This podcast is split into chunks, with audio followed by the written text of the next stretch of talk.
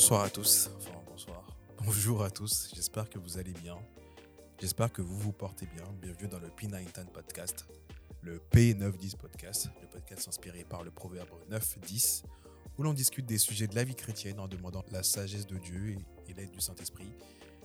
Et euh, aujourd'hui, c'est un épisode qui me tient vraiment à cœur. C'est l'épisode dans lequel je souhaite vous partager euh, mon témoignage, comment je suis venu à Christ, comment je suis venu à dire aujourd'hui que je suis chrétien. Je vous avais laissé avec cette phrase, on ne naît pas chrétien, on le devient. Bon, les connaisseurs reconnaîtront euh, la petite référence. Mais ouais, euh, on ne naît pas chrétien, on le devient. Mais avant ça, je dois vous avouer que je traversais des deux semaines très compliquées, mais vraiment moralement très très compliquées. J'étais j'étais dans un mix entre tristesse et colère. Et je vais vous dire pourquoi. Parce que euh, samedi 26, je devais partir en week-end avec des amis. Franchement, j'étais très content. Le week-end était déjà prévu depuis super longtemps. Et on a eu une pote qui s'est désistée à la dernière minute en disant bah, finalement, les gars, je me sens pas bien. Je vais devoir reporter euh, le week-end. Donc, du coup, on devait partir à deux voitures. Là, on s'est dit bah, euh, étant donné qu'on est cinq, on doit partir. Une voiture, ça a cinq places. Donc, on va prendre une seule voiture. J'étais pas pour au début. Mais finalement, je me suis laissé convaincre parce que vous connaissez le prix de l'essence. Hein. des litres à 2 euros, euh, il n'a pas fallu longtemps pour que je me convainque qu'il euh, valait mieux que j'y aille à une seule voiture. Mais j'étais réticent.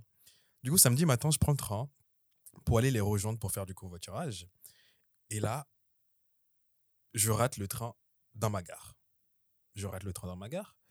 Je me dis, c'est pas grave, il y a le tram à côté de chez moi. Je vais prendre le tram pour aller à la, à la gare, à la station suivante. Comme ça, je pourrais prendre le train. Je vais, je prends le tram, je vais à la station suivante je cours de toutes mes forces. Je sprint sur, sur quoi? Sur, sur, Je sprint sur au moins 400-500 mètres. Je rate quand même le train. Je suis content de vous dire là, déjà, je commence à bouillir. Je me dis, non, c'est pas possible. Je rate le, une deuxième fois le train. Et là, ma pote s'est réveillée en disant, écoute les gars, est-ce que c'est trop tard pour revenir avec vous? Finalement, je me sens mieux. Je me dis, ah, ouf. Déjà que j'avais pas envie de prendre le train, donc là, je l'ai raté deux fois. Tu sais quoi, je vais rentrer chez moi, prendre ma voiture, aller la chercher, comme ça, je serai tranquille. Donc, c'est ce qui se passe. Je prends le train pour retourner chez moi. Et comme je vous ai dit, j'avais sprinté, donc j'avais chaud. J'avais une sacoche. Je l'ai enlevée pour ouvrir une lave qui était sur moi. Et étant donné que je descendais en arrêt après, devinez ce qui est arrivé. J'ai oublié ma sacoche dans le train. oh. Sur le coup, j'étais énervé contre moi-même. Je me dis, non, comment t'as pu perdre ta sacoche? C'est pas possible. Puis après, je me dis, tu sais quoi, le train s'arrêtait deux arrêts plus tard. Le terminus était à deux arrêts de chez moi. Je vais prendre ma voiture, je vais aller à l'arrêt. Comme ça, je pourrai aller dans le wagon dans lequel j'étais. Je retrouverai mes affaires. C'était le plan de départ. Donc, je sprint chez moi. Je prends la voiture. Je vais à l'arrêt. Et là, le train arrive. Je trouve pas ma sacoche. Je me dis non, c'est pas possible. C'est pas possible. je trouve pas ma sacoche. Et là, j'étais énervé, j'étais triste. Enfin, depuis le départ, je leur ai dit, les gars, vous savez quoi, donc c'est mort, je ne viendrai pas. Et euh, en rentrant chez moi, j'avais eu le réflexe de bloquer mes cartes bancaires, etc. avant. En rentrant chez moi, j'ai vu que j'avais oublié de faire opposition sur une des cartes, donc la carte Boursorama que j'avais. C'est important pour l'histoire. c'est pas de la pub pour Boursorama. J'avais oublié de bloquer le paiement sans contact de Boursorama. Je croyais avoir fait opposition, mais j'avais pas fait opposition. Du coup, je rentre chez moi, je m'assois, et là, je vois sur mon compte que j'ai un paiement de 14,89 qui a été fait dans un Lidl à côté de chez moi. là, je rigole, mais sur le coup, c'était vraiment pas drôle. C'était vraiment pas drôle. Je vois qu'il y a un paiement de 14,89 qui a été réalisé à côté de chez moi à 9h. Je me dis, mais c'est pas possible. J'étais, enfin, je pensais que c'était moi qui avais fait l'achat et que le montant apparaissait sur mon compte quelques jours après, parce que effectivement, j'avais été à Lidl quelques jours avant. Mais non, et là, je me presse dans l'idole à côté de chez moi. Vraiment, pour vous dire, c'était à 5 minutes. Le train était au terminus et est revenu. Et la personne est descendue à quelques arrêts, enfin, à l'arrêt de chez moi pour aller au Lidl de chez moi. je ne sais pas si vous vous rendez compte de la coïncidence. Sur le coup, ce n'est pas une coïncidence. Vous verrez, ce n'est pas une coïncidence. Donc, j'arrive au Lidl. J'étais pressé, en colère, énervé. J'aurais dit, écoutez, je suis désolé de vous déranger, hein, mais là, tout à l'heure, il y a un paiement de 14,89 euros qui a été fait. Ma carte que j'ai perdue dans le train. Est-ce que vous pouvez m'en dire plus de ce qu'il en est Et là, les questions étaient enfin, la caissière a été super gentille. Elle est partie en arrière-boutique. Elle a sorti la feuille avec l'achat que la personne avait fait. Enfin, la personne avait fait. Et là, je vois, la personne avait ma carte et acheté du rhum blanc, du sirop de framboise, du liquide vaisselle et un sac. je me dis, purée, c'est quel genre de clochard? Désolé pour. Désolé, là, c'est la colère qui remonte. C'est quel genre d'imbécile qui trouve la carte de quelqu'un dans le train, décide de la voler et d'aller acheter du rhum à 9h du matin en samedi? C'est n'importe quoi. et là, le vigile est, venu vers moi. Il m'a dit Qu'est-ce qui se passe Je lui ai dit Écoutez, bah, j'ai perdu ma carte. Il a dit bah, Viens, on va regarder la vidéo.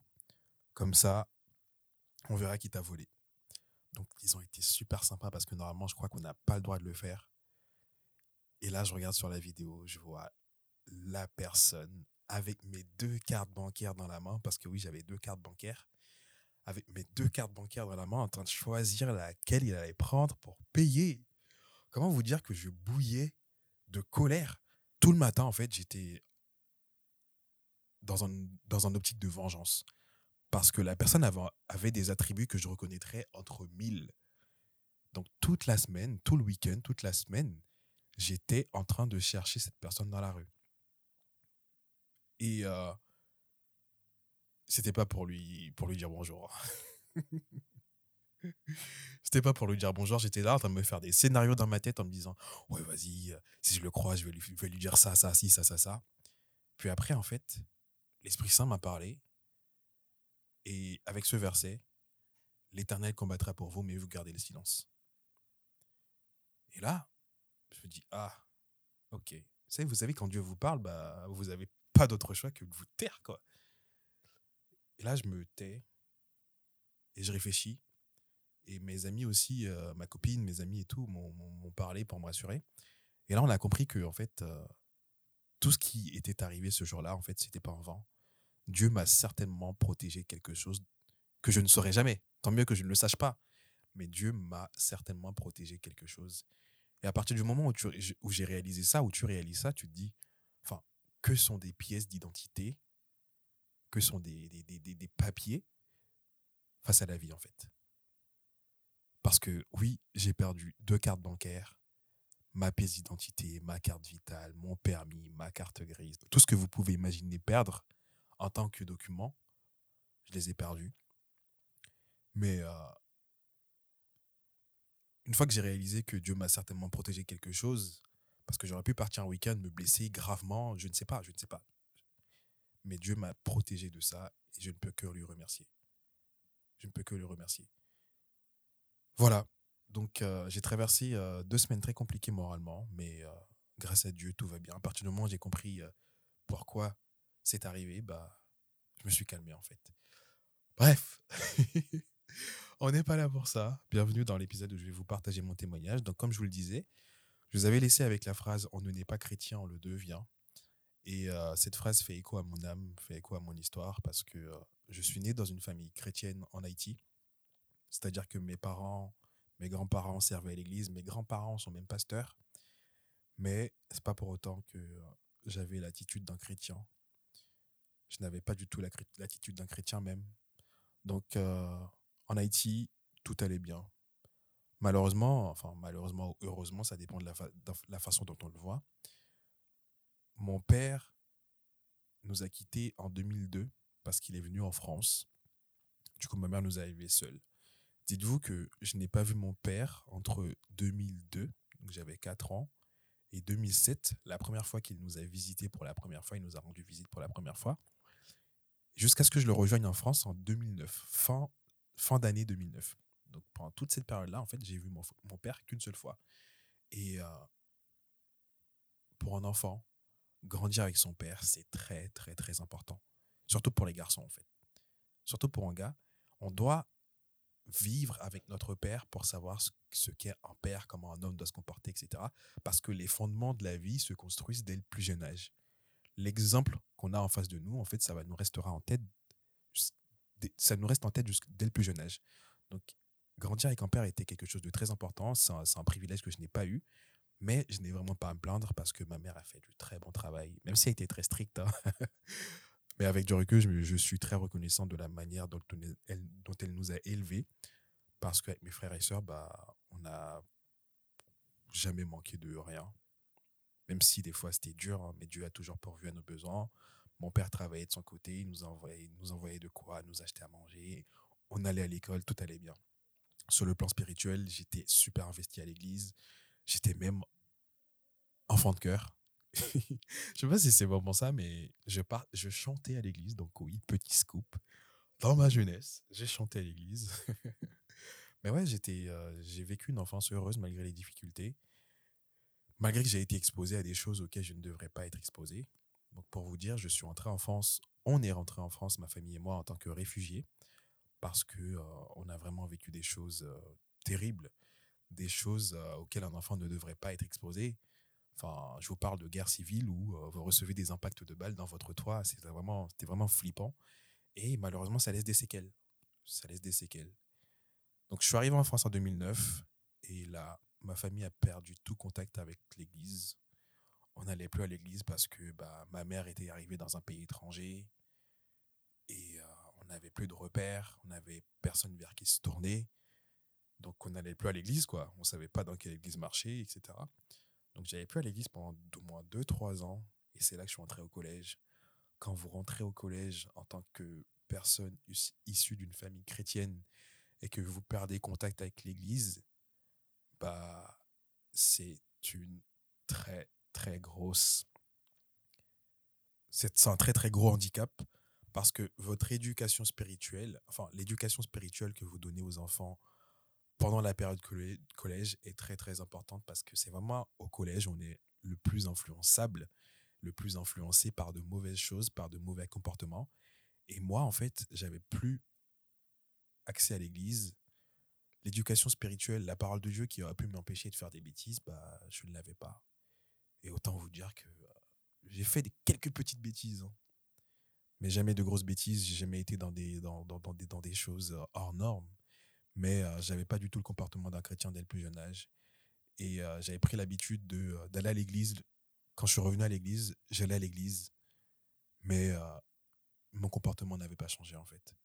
Il y a une chose terrible, quand vous connaissez la parole de Dieu, mais que vous ne la mettez pas en pratique, c'est que vous avez d'un côté le dimanche l'Esprit de Dieu qui vous rappelle que ce que vous faites la semaine n'est pas bien du tout, vraiment pas bien, que c'est contraire à sa parole et de l'autre côté, vous avez la culpabilité du diable qui vous dit, bah regarde, la semaine dernière, enfin, durant les cinq derniers jours, tu as fait ci, ça, ça, ça, ça, ça, ça. Et là, aujourd'hui, tu crois que tu es un bon chrétien, un priant et tout, etc. Donc, tu n'arrives pas du tout à t'investir à fond dans l'église. Tu n'arrives pas du tout à te concentrer sur Dieu parce que tu as, de la culpabilité d'un côté et le manque de légitimité de l'autre. C'est vraiment, vraiment une situation compliquée. Donc, mes années collège, euh, je les ai faites. Et euh, avec difficulté, spirituellement, on va dire, avec difficulté, parce que, euh, entre-temps, en fait, les relations de ma famille se sont beaucoup dégradées. Et euh, malgré moi, je me suis retrouvé à compenser ces difficultés-là en côtoyant les filles. Je ne dis pas côtoyer les filles dans le sens où je, je, je, sortais avec elles, mais j'étais beaucoup attiré par les femmes, les filles. Sur le coup, je ne le comprenais pas, mais c'était pour compenser tous les problèmes familiaux que j'avais quand j'arrivais chez moi, en fait. Et euh, ça, ça m'a suivi euh, jusqu'au lycée, où euh, j'aimais draguer les filles. J'étais vraiment, j'étais vraiment un mauvais dragueur. Hein. en termes de conquête, on peut pas dire que c'était fameux, mais juste le fait de, de, de, parler, de savoir que quelqu'un s'intéresse à nous, en fait, ça me suffisait, ça me suffisait pour oublier mes problèmes. Et c'est pas une bonne chose. Vous vous en doutez, ce n'est pas une bonne chose. Quand vous avez des problèmes et que vous essayez de les ignorer grâce à d'autres choses, bah, ça finit par s'empirer et c'est ce qui m'est arrivé. Et euh, comme je vous l'ai dit, j'avais conscience que ce que je faisais n'était pas bien. Et euh, en première, Dieu a fait un premier pas vers moi en me donnant une, en me donnant une personne qui était, elle, chrétienne. Je me souviens quand j'ai commencé à parler à cette fille-là, euh, c'était pas du tout dans l'optique de, de, lire la Bible. Hein. Désolé. Je préfère être honnête avec vous, c'était pas du tout dans l'optique de lire la Bible. Mais euh, pour la première fois, je parlais à quelqu'un qui, était qui était intéressé par la religion. Elle me disait, écoute, est-ce que ça te dit qu'on prenne le temps chaque semaine de lire, euh, de lire la Bible ensemble, de la méditer, etc. Sur le coup, je lui ai dit, ouais, vas-y, pas de problème, on fera ça, mais ça ne s'est jamais fait. Avec du recul, je réalise que c'était la première fois que Dieu faisait un premier pas vers moi. Les mois ont passé, euh, les, années ont passé avec cette fille, on a fini par se quitter. Et à partir de là, en fait, elle, c'était un repère dans ma vie. C'était ma première relation très sérieuse. Donc, c'était un repère pour moi. Mais à partir du moment où on s'est quitté, en fait, je suis parti en vrille. J'ai fait des bêtises que je ne peux même pas imaginer aujourd'hui. Aujourd'hui, je me demande comment j'ai pu faire ces choses-là, en fait. Comment est-ce que j'ai pu faire ces choses-là en sachant tout bien que ce n'était pas du tout la volonté de Dieu, en fait, que je sois comme ça. Mais je les faisais quand même. Je suis vraiment parti en vrille. Vraiment, je faisais des conneries. Oh là là. Tout ça pour compenser les problèmes familiaux que j'avais. Au lieu d'affronter mes problèmes, au lieu d'essayer de régler mes problèmes entre mes parents, ma famille, etc., je cherchais les plaisirs du monde. Et arrivé en 2017, avant d'entrer à la fac, j'en ai eu marre. J'en ai eu marre. Et j'ai fait cette prière à Dieu. J'aurais dit, écoute Dieu, là je vais entrer à la fac, c'est un grand départ pour moi. J'en ai marre de, de faire des bêtises. Je veux que tu me trouves une copine.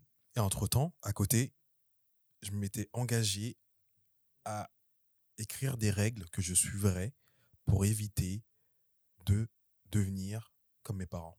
Parce que, étant donné que la relation était compliquée avec eux, je me suis dit, tu sais quoi, tout ce que eux ils ont fait, qui les ont amenés ici aujourd'hui, je vais faire tout le contraire, comme ça, moi, je ne serai pas comme eux. Ah là là. Et à partir de là, en fait, je me suis construit moi-même un ensemble de règles que je devais suivre. Dans ma tête, en suivant ces règles-là, en fait, j'aurai la vie parfaite. Je serai heureux, je serai comblé, je manquerai de rien. En fait, je me prenais pour mon propre Dieu, en fait. Je décidais de ce qui était bien pour moi, je décidais de ce qui était mal. J'étais au contrôle de tout. Arrivé à la fac, ça se passe super bien. Et là, en fait, je rencontre une fille. Je me dis, oh là là, incroyable, Dieu a répondu à mes prières, c'est celle-là, c'est celle-là. Eh bah, pas du tout. pas du tout. Quelle déception. Vraiment, j'étais vraiment investi, euh, quand j'ai rencontré cette fille-là, j'étais investi euh, dans ma relation avec elle, enfin dans ma relation. Quand on, pense parler, en fait, je lui montrais clairement que c'était pas pour... Euh, c'est que je voulais quelque chose. c'est que je voulais quelque chose. Mais finalement, ça s'est pas fait. Et quand tu crois que Dieu t'a répondu, mais que tu te rends compte que finalement, non, la tristesse, la colère, oh vraiment j'étais déçu. J'étais vraiment déçu. Mais Dieu merci, peu de temps après, m'a envoyé en fait euh, celle qui partage aujourd'hui ma vie, Anne-Sophie. Et euh, j'en suis tellement reconnaissant. J'aurais pu euh, forcer en me disant, vas-y, même si c'est pas à l'autre, j'ai quand même forcé, etc., etc. Mais non, non, non, Heureusement que j'ai pas fait. Et Dieu m'a envoyé Anne-Sophie. En fait, dès que j'ai commencé à lui parler, je savais que c'était elle. Je ne, sais, je ne saurais pas comment vous expliquer. Mais dès que j'ai commencé à lui parler, je, ne savais, que, je savais que c'était elle. Et euh, quand j'ai commencé à lui parler, et pour vous raconter, quand on s'est mis ensemble surtout, j'avais une idée déjà de ce que devait être ma relation, comment je serai dans cinq ans, etc., etc. Parce que pour rappel, je voulais absolument pas être comme mes parents. Donc j'avais des étapes, des checklists déjà prédéfinies que je devais accomplir pour me dire si j'attends ça à cet âge-là, si, vas-y, à 27 ans, je suis marié, j'ai des enfants, nanana, je serais heureux. Mais euh, malgré cette checklist-là, etc., malgré que, euh, que je l'ai eu elle, bah, en fait, euh, ça n'avait pas, enfin, ça n'allait pas mieux, en fait. J'avais toujours mes problèmes familiaux j'étais toujours enclin à des petits moments de, de, de, déprime, enfin des petits moments, vraiment des gros moments de remise en question. En fait, j'ai demandé à Dieu de me donner une copine en espérant qu'elle allait être euh, la source de mon bonheur, en fait. Mais pas du tout. Pas du tout. Avec du recul, je réalise que j'avais un vide dans le cœur, que j'essayais de combler avec beaucoup de choses. Avec ma copine, premièrement, avec les règles que je me suis fixées moi-même, deuxièmement. Puis après, euh, j'ai commencé à faire beaucoup de sport. Quand je vous dis beaucoup de sport, c'est-à-dire que j'avais le rugby, euh, deux heures d'entraînement deux fois par semaine, plus match le dimanche. J'allais à la salle cinq fois par semaine.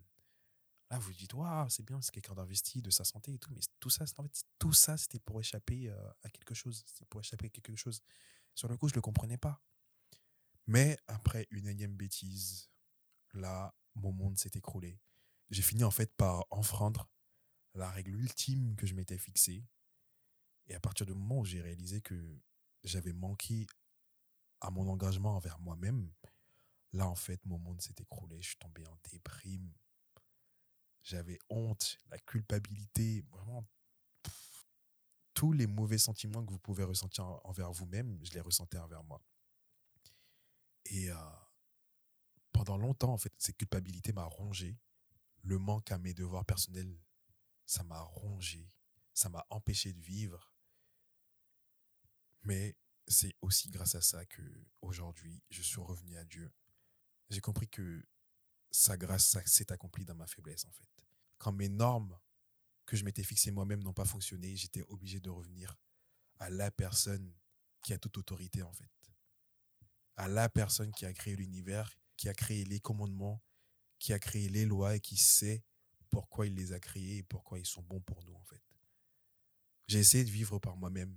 Je n'ai pas réussi.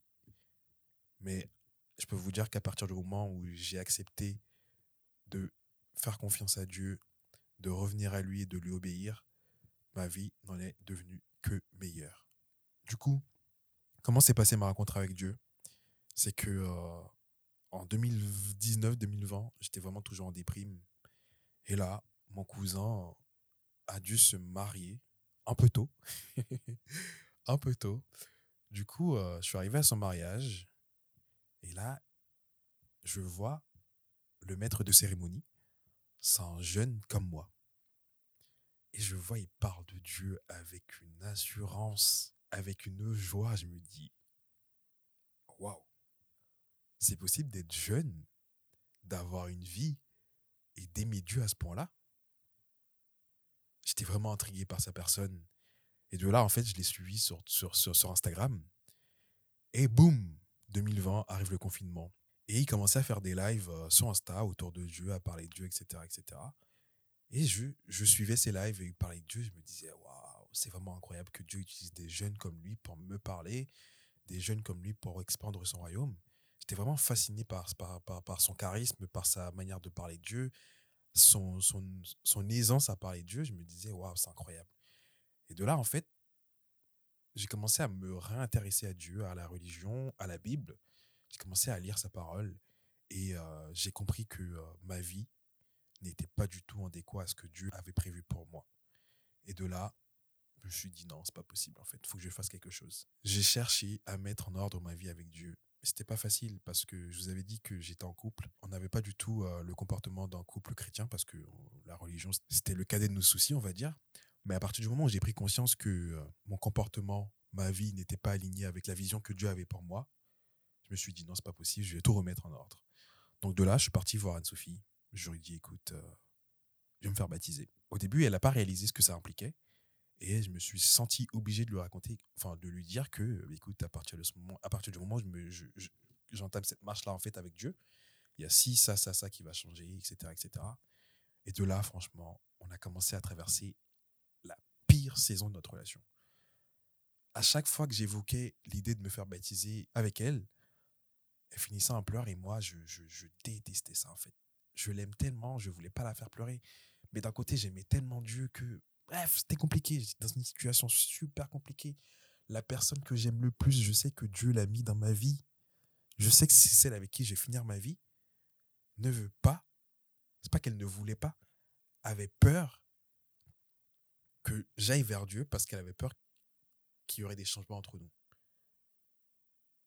Et euh, autant vous dire que c'était très, très, très compliqué. Je ne le souhaite à aucune personne cette situation quand tu dois choisir entre la personne que tu aimes et Dieu, il y en a qui certains qui doivent se dire ouais c'est pas un choix compliqué mais je vous assure quand vous aimez quelqu'un de toute votre âme c'est compliqué Donc j'étais dans cette situation-là où j'aimais ma, j'aimais Anne-Sophie, j'aimais ma copine, mais aussi j'aimais Dieu, je voulais me conformer à sa volonté, mais j'avais pas du tout la force de le faire. Et cette situation a duré donc fin 2020 à 2021, toute l'année 2021, début 2022, c'était vraiment que ça. Je disais, écoute, à chaque fois qu'on avait la discussion de dire, vas-y, je vais me faire baptiser, ça, ça et ça qui va changer entre nous, ça finissait en dispute, en pleurs, etc. Vraiment, je vous dis, je ne souhaite ça à personne parce que c'est vraiment, c'était vraiment une période terrible.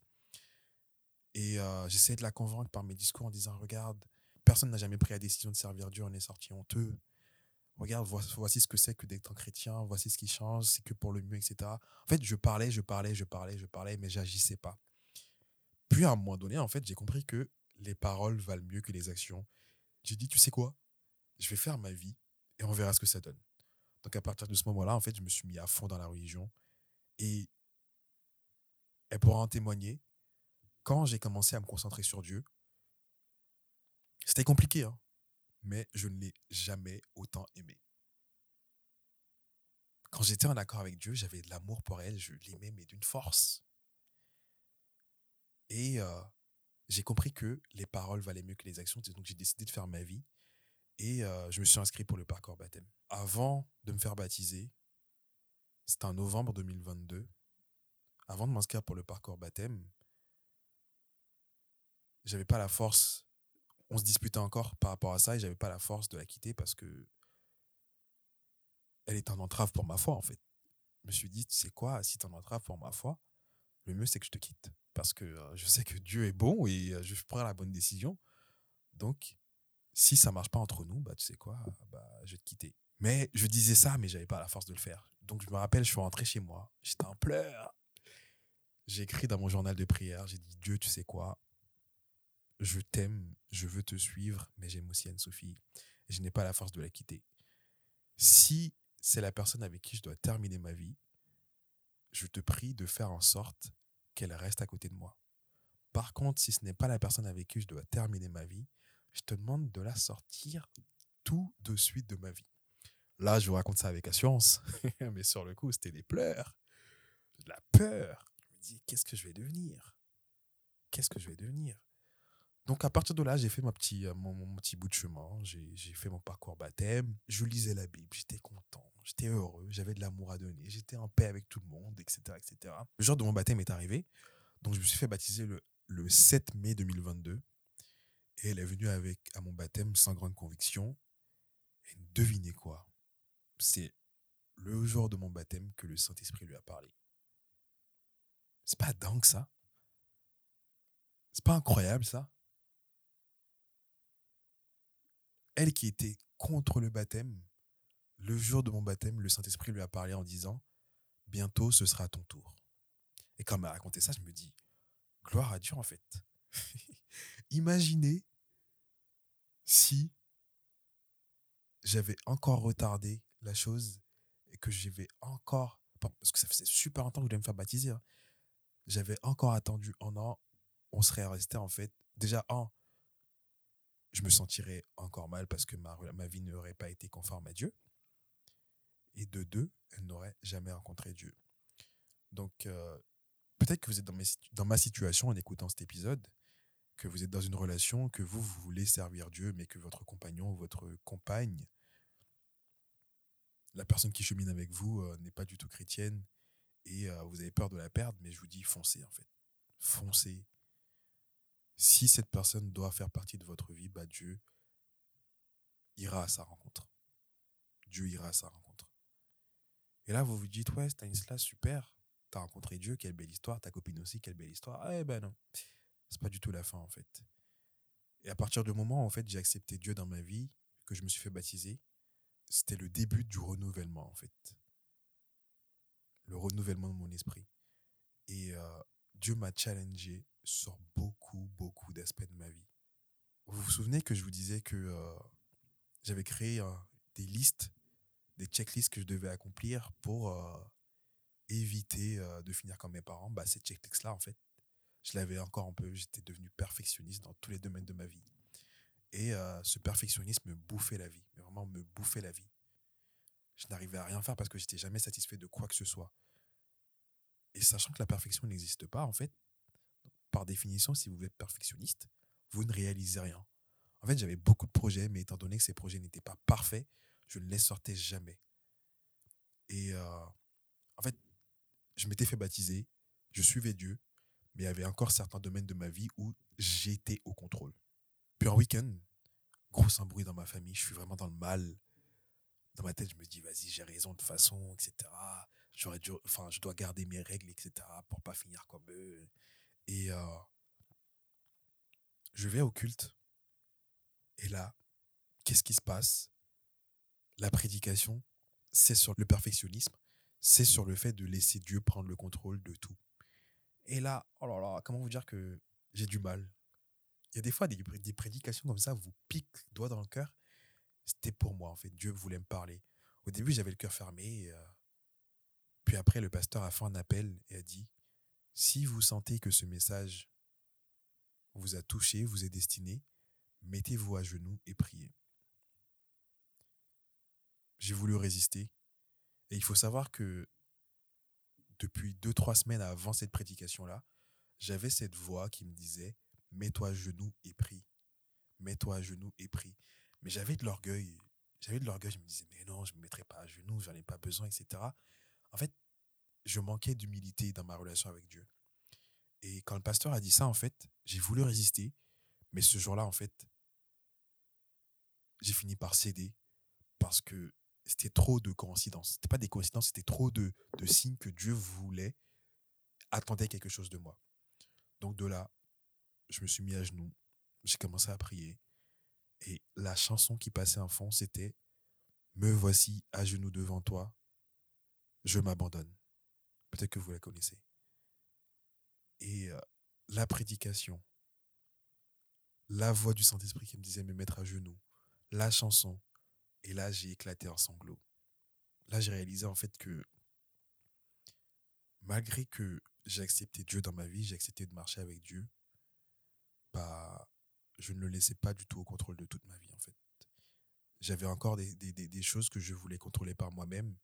Et là, Dieu me donnait la possibilité de tout décharger sur lui pour qu'enfin, il me donne du repos. J'ai pas pu résister, je me suis mis à genoux, j'ai commencé à prier. Et de là, j'ai senti tous les poids des choses que je voulais contrôler s'abattre sur mes épaules. J'étais devenu lourd. Je pleurais, j'étais lourd, je ne pouvais pas bouger. Et j'ai fait cette prière à Dieu. J'ai dit, écoute Dieu, merci de m'avoir sauvé, merci de m'avoir sorti des ténèbres. Aujourd'hui, je réalise que il y a des choses que je souhaite contrôler moi-même, mais je finis toujours par être dessus. Alors aujourd'hui, je prends la décision de tout de m'abandonner à toi, de tout te laisser, de te laisser diriger ma vie en fait comment vous dire qu'après avoir fait cette prière, je me suis senti tellement léger. Oh là là. Je vous souhaite d'avoir ce sentiment de légèreté, de savoir que Dieu a pris vos fardeaux, qu'il a pris le contrôle de votre vie, qu'il vous montre qu'il pourvoira tous vos besoins. Vraiment, j'étais vraiment léger, j'avais le cœur léger, j'étais en paix. Et je suis rentré chez moi, j'ai pris la décision de reconstruire les liens qui étaient brisés dans ma famille.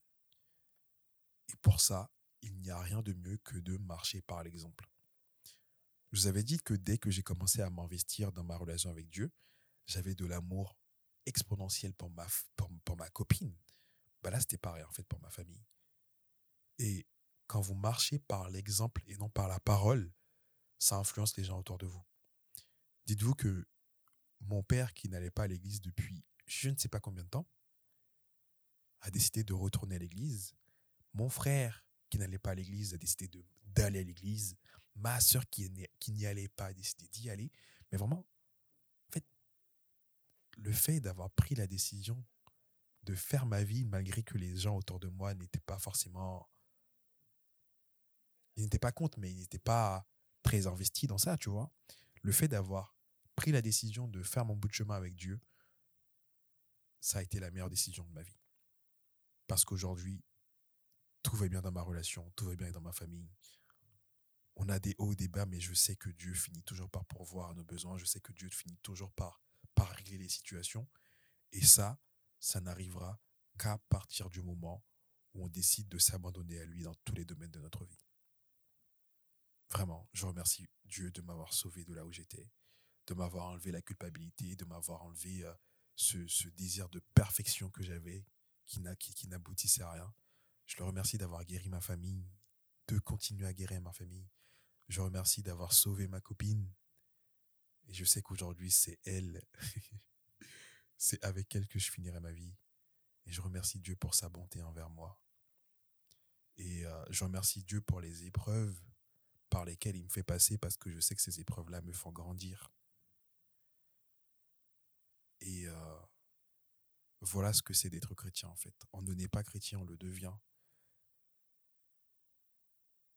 Ce n'est pas les prières de vos parents qui vous emmèneront au paradis. Ce ne sont pas les prières de vos parents qui vous permettront d'accéder à la vie éternelle. C'est vraiment une démarche personnelle que vous devez faire. C'est vraiment une relation personnelle que vous devez entamer avec Dieu. Et cette relation-là, en fait, elle va vous changer, elle va vous renouveler. Et le renouvellement ne se fait pas en une journée. Hein. Il y a encore des... Enfin, j'apprends toujours sur moi-même, en fait. J'apprends toujours à des petits défauts que j'ai dans mon comportement, dans mon attitude, que Dieu, sur lesquels Dieu me challenge tous les jours. Et ça, c'est la vie. C'est ça de marcher avec Dieu, en fait. C'est de savoir que quelqu'un vous fait passer par le feu pour vous purifier. Il veut que votre bien, en fait. Il faut juste s'abandonner à lui. Il faut juste s'abandonner à lui et ne pas résister.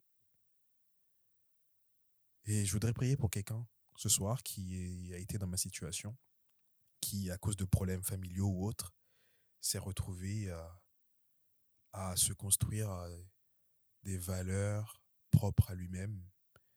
Je prie pour que cette personne aujourd'hui euh, puisse trouver la face de Dieu, se retourner vers Dieu, parce qu'il n'y a que lui, en fait, qui sait ce qui est bon pour toi. Je prie que tu le laisses au contrôle de ta vie dès ce soir, afin qu'il puisse te changer et régler la situation que tu essayes de régler par toi-même depuis tant d'années, mais que tu n'arrives pas.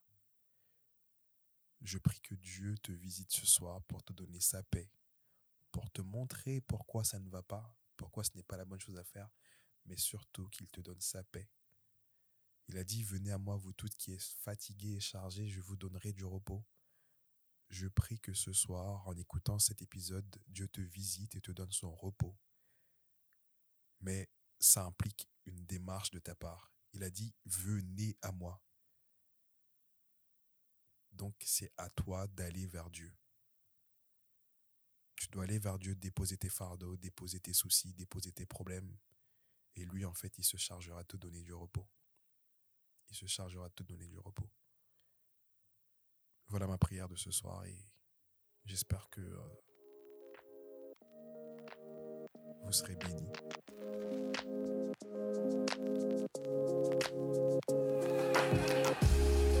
Voilà, voilà, j'espère que l'épisode vous a plu. Je regarde euh, sur mon moniteur, ça fait plus de 40 minutes que je parle et euh, je ne m'attendais pas à parler autant. Je ne sais pas combien d'entre vous êtes restés. Je vous remercie d'être restés jusqu'à la fin. Euh, je vous invite à laisser 5 étoiles sur Spotify si vous êtes sur Spotify. je ne sais pas si vous savez, mais sur Spotify, interagir. Donc en dessous de l'épisode, je vais vous laisser une question et la question du jour c'est qu'est-ce qui vous empêche ou vous a empêché d'entamer une relation avec Dieu? Je vous laisse répondre à cette question en dessous. J'épinglerai vos commentaires, vos réponses en dessous pour que les autres puissent vous consulter. Voilà, je vous dis à très bientôt